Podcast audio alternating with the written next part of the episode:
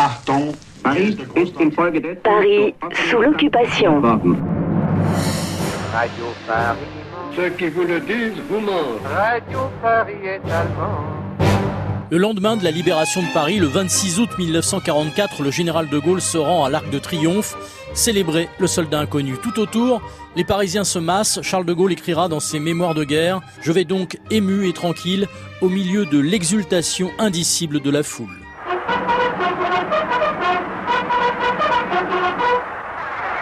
De Gaulle, chef du gouvernement provisoire de la République française, va traverser la capitale sur un tapis valant d'acclamations.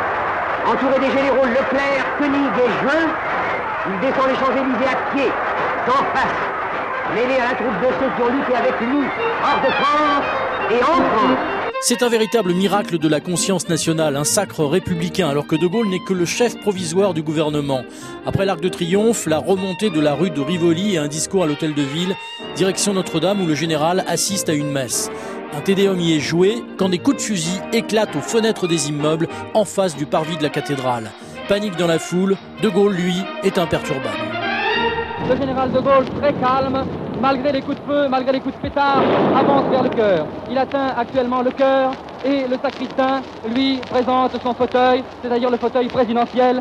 Il se tient droit sous la mitraille, il est vraiment magnifique.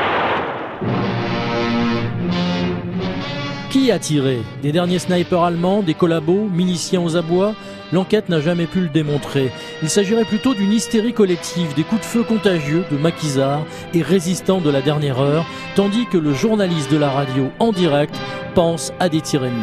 Mesdames, Mesdemoiselles, Messieurs, voici un reportage particulièrement émouvant qui nous a été transmis à 16h15 depuis Notre-Dame de Paris. Les Allemands et leur cinquième colonne, trahissant une fois de plus leurs paroles, ont repris le feu au cours de la cérémonie. De Gaulle est toujours dans la cathédrale. Les hommes de la deuxième DB du général Leclerc se déploient à l'intérieur de Notre-Dame pour protéger le général. Le général de Gaulle vient de se lever et je crois que le cardinal Suard ne viendra pas. Le général de Gaulle refuse que le cardinal Suard, consigné à l'archevêché, ne vienne célébrer la messe. Celui-ci était pro-Vichy, ami de Pétain et anti-gaulliste. Les fidèles à Notre-Dame continuent de chanter dans la cathédrale. Le général sort sur le parvis. Il est acclamé par la foule. Un Parisien lui remet un drapeau français.